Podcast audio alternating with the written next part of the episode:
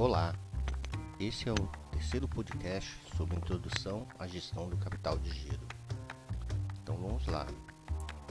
É, os principais fatores que afetam a necessidade líquida de capital de giro pode ser política vezes o volume de vendas, análise de crédito e devedores duvidosos e inadimplência, ou lote econômico, ponto de pedido e estoque de segurança. Vamos ver, vamos falar um pouco cada um deles.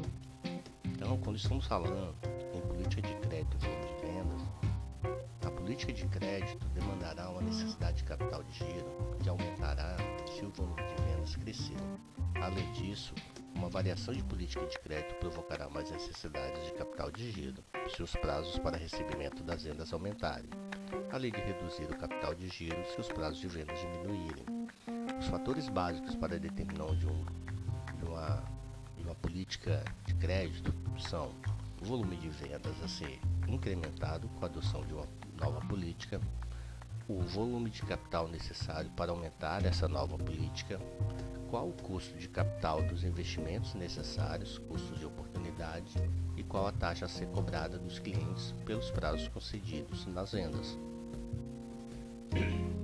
A análise de crédito, devedores, análise de crédito versus devedores duvidosos, a inadimplência.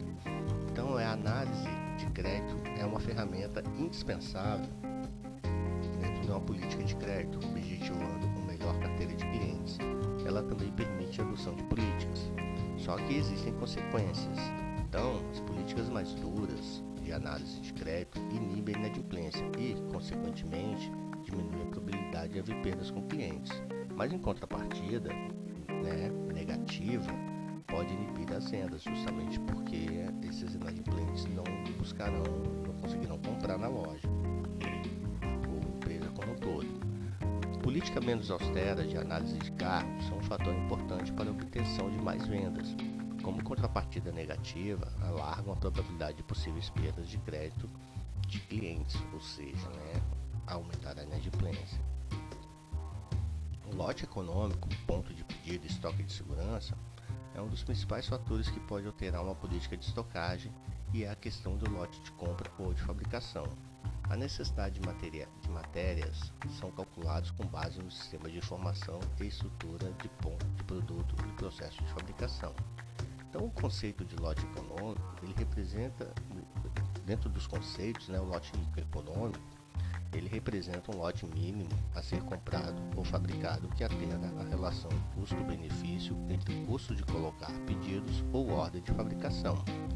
Estoque de segurança é um estoque adicional do tempo padrão para garantia de interrupção de fornecimento. Ponto de pedido, por sua vez, é a determinação do dia ideal de se fazer uma nova compra ou emitir nova ordem de fabricação para atender aos dois conceitos anteriores.